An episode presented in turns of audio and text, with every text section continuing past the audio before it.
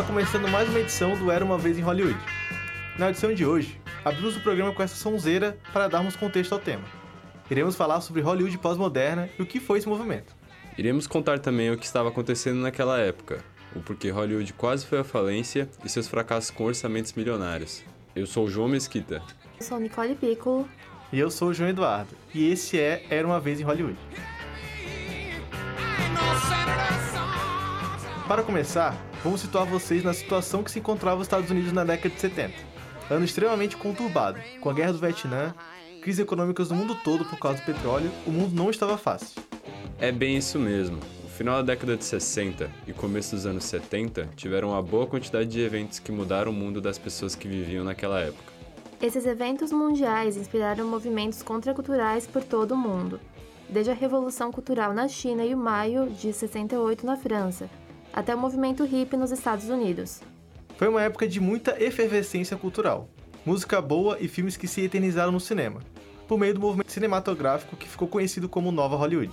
O movimento renovou a produção técnica e estética da indústria do cinema norte-americana, principalmente após os fracassos de bilheteria dos filmes Cleópatra e a queda do Império Romano. Hollywood se viu numa situação em que, se não houvesse uma renovação, ela iria à falência. Assim, começa o movimento Nova Hollywood, uma jogada arriscada, apostando em novos diretores e largando o conservadorismo dos filmes. Foram lançadas diversas obras com presença de drogas, sexo e violência, assuntos que eram considerados um tabu em Hollywood até então. Esses filmes até hoje são uma referência do cinema. Acompanhe a gente que no próximo bloco vamos contar os bastidores de algumas produções que marcaram a história do cinema.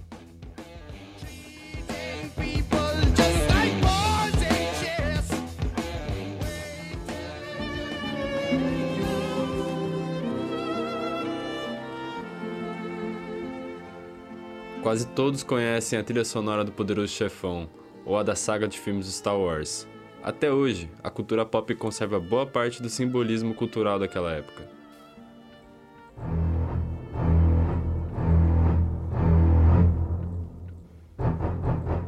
É com essa trilha icônica que iremos começar a falar sobre os blockbusters. O primeiro filme considerado um blockbuster foi Tubarão, de Steven Spielberg, que conseguiu arrecadar mais de 470 milhões de dólares em 1975 também conhecido como o filme que deixa nossos pais com medo de encontrar um tubarão até em Rio de Água Doce. Explicando o termo, blockbusters são obras de entretenimento que geram alguns rios de dinheiro e muita popularidade. Uma curiosidade sobre o filme é que Spielberg usou um tubarão mecânico de tamanho real. E para que não perdesse o realismo, o diretor gravou apenas a barbatana da cabeça do tubarão, escondendo ao máximo que era uma maquete. Outro importante clássico da época foi Taxi Driver, dirigido por Martin Scorsese e estrelado por Robert De Niro. O filme é sobre o veterano de guerra do Vietnã que se sente transtornado na vida hipócrita e imoral que ele vivencia como taxista na cidade de Nova York. É interessante como o filme recente da origem do Coringa, lançado em 2019, tem um roteiro muito parecido com a decadência moral que o Taxi Driver apresenta. Os dois filmes mostram indivíduos psicologicamente perturbados, como resultado das circunstâncias ao seu redor e de seu próprio tumulto interno. São dois thrillers psicológicos que possuem finais verdadeiramente arrebatadores. Os dois protagonistas fazem uma espécie de justiça social, cada um à sua maneira. You talking to me?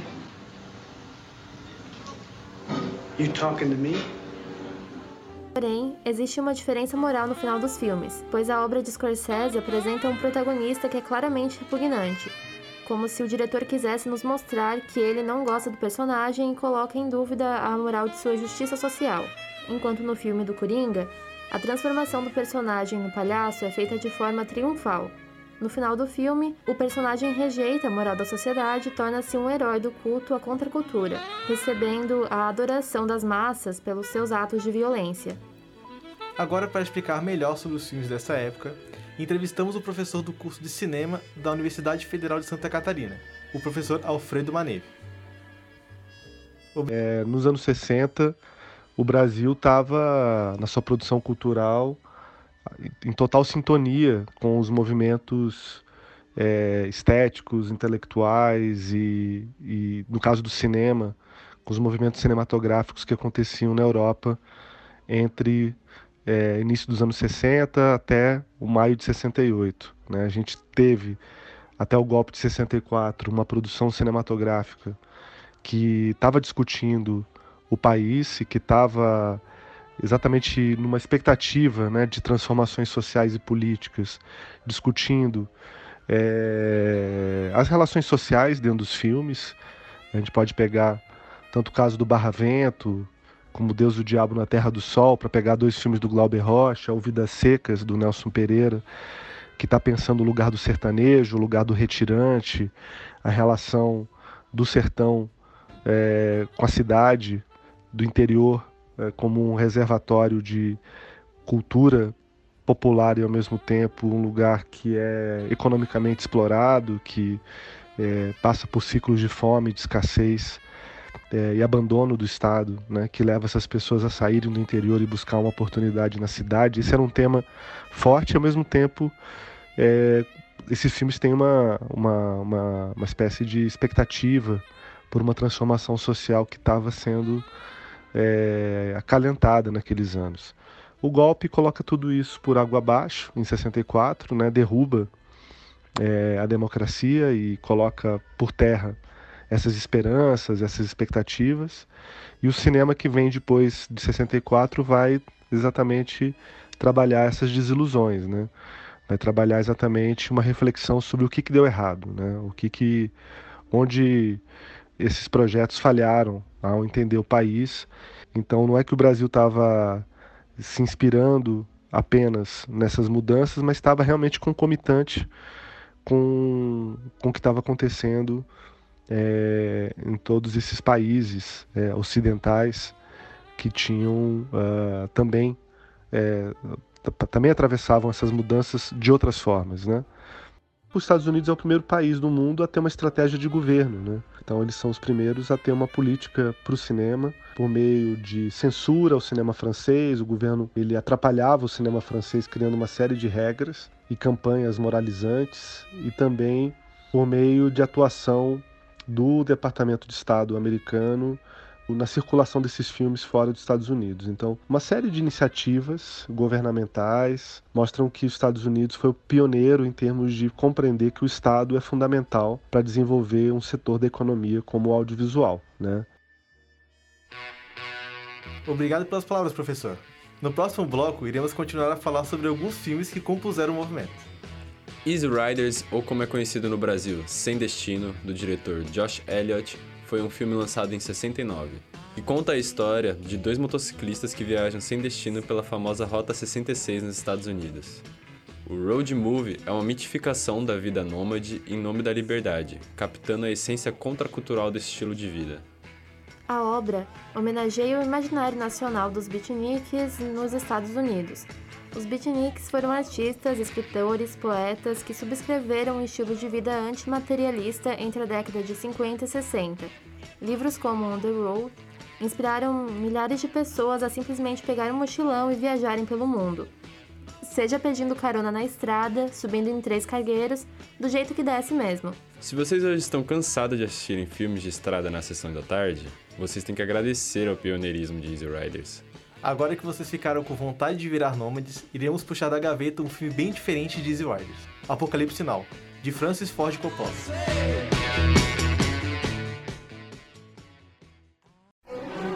Apocalipse Now é um filme de guerra gravado diretamente no Vietnã. O filme conta a história do Capitão Willard, interpretado por Martin Sheen, que recebe a missão de encontrar e matar o comandante das forças especiais, o Coronel Kurt, interpretado por Marlon Brando, que aparentemente enlouqueceu e se refugiou nas selvas do Camboja, onde comanda um exército de fanáticos. O filme consegue retratar bem o cenário de conflito, mostrando toda a violência e tensão do ambiente. É por causa disso que ele é usado até hoje como um exemplo de obra onde você fica totalmente imerso em um cenário violento. Até hoje, críticos discutem se o filme é pró ou anti-guerra, com suas imagens de destruição da natureza, além da brutalidade sem propósito e a supremacia norte-americana. A obra levanta debates filosóficos dos efeitos que a guerra é capaz de causar na mente humana. Além disso, há diversas cenas com uso de drogas elisérgicos dando uma conotação psicodélica para o conflito. Existem diversas curiosidades sobre os bastidores do filme, como por exemplo o fato de que diversos atores gravaram sobre efeito de drogas. Além disso, o diretor queria gravar ele na época da Guerra do Vietnã, mas só conseguiu gravar o longa após o fim do conflito. Não podíamos deixar de fora o nosso queridíssimo Star Wars, de George Lucas. É isso mesmo, Star Wars faz parte da nova Hollywood.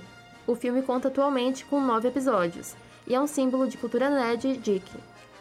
O fato interessante sobre o filme é que ele foi lançado ao contrário, onde os primeiros filmes são na realidade um dos últimos da ordem cronológica. Explicando certinho, as partes 4, 5 e 6 foram as primeiras a serem gravadas. Apenas 25 anos depois foram gravados os capítulos 1, 2 e 3. A saga só foi retomada logo após a compra da Lucasfilm, produtora que continha os direitos da série. A compra foi feita pela Disney, que retomou a série em 2013. Quase que a nova trilogia enterrou a saga de vez, né? Aquele roteiro. Mas o importante é que a venda de bonecos de Star Wars está com tudo, né, gente? Para dar aquela explicada sobre o assunto para nós, foi entrevistado o diretor de fotografia e cinéfilo da GECOM, Henrique Almeida. Nada melhor que um cinéfilo para nos explicar.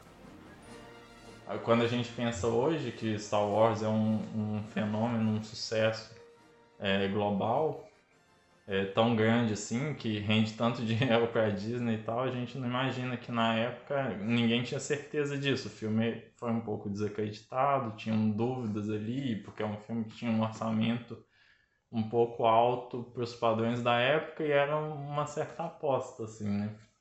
Mas ele faz o primeiro filme e é um tremendo sucesso de bilheteria. Uma curiosidade interessante de falar é que um dos acordos que ele tinha era de poder explorar comercialmente os produtos é, derivados do filme. Na época não se fazia, não se usava tanto assim merchandising, né, do, do filme.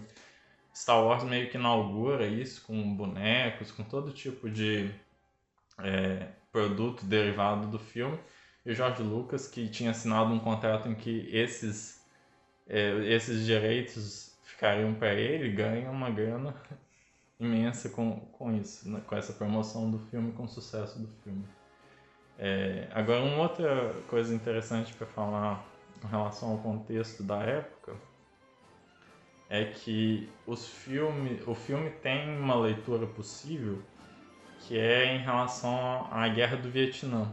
A história do Star Wars, que é de um grande império bélico e contra esse império lutam alguns jovens rebeldes, né? Tem uma leitura possível que esse império assim seria o Império Americano, né? E esses rebeldes com menos condições lutando para derrotar esse império seriam os Vietcongs, assim. Então tem uma visão crítica, uma visão crítica que está nos anos 70, né, em relação à guerra do Vietnã nos Estados Unidos, que é, o George Lucas compartilhava um pouco e assim isso vai ficar um pouco mais claro se você vê no Retorno de Jedi, que é de 83, em que tem as cenas ali da luta nas florestas com os Ewoks que eles fazem armadilhas, fazem, sabe, fazem uma guerra contra aquele é, contra aqueles soldados do Império Bélico ali, contra os Stormtroopers, né? Com muitos meios improvisados, assim. Isso é uma referência a, aos Vietcongs ali, né, lutando contra o Império Americano também com armadilhas na floresta e tal. Então, assim, tem esse contexto político também, que óbvio é uma coisa assim que não está explícita ali, né? Não, está no filme, mas está ali por trás e tem tudo a ver com o espírito da época. Obrigado, Henrique. O programa está muito bom, mas infelizmente temos que nos despedir. Obrigado por nos acompanhar até aqui e conhecer ainda mais sobre Hollywood. O programa Uma Vez em Hollywood fica por aqui. Ele foi produzido pelos alunos João Eduardo Cardoso, Nicole Piccolo e João Mesquita do jornalismo da Universidade Federal de Santa Catarina, para a disciplina de Laboratório de Rádio e Radiojornalismo do primeiro semestre de 2022. Obrigado, ouvinte, pela sua companhia. As entrevistas foram cedidas por Alfredo Maneve e Henrique Almeida. A trilha sonora é composta por Fortunate Son, War Pigs, Ride of Vicaries e King It Now, além das trilhas sonoras dos filmes Tubarão, Taxi Driver e Poderoso Chefão. Na técnica, João Eduardo Cardoso e João Mesquita. Monitoria por Felipe Melo. Coordenadoria técnica por Peter Lobo. Orientação da professora Leslie Chaves. Rádio Ponto. É rádio, é jornalismo e ponto.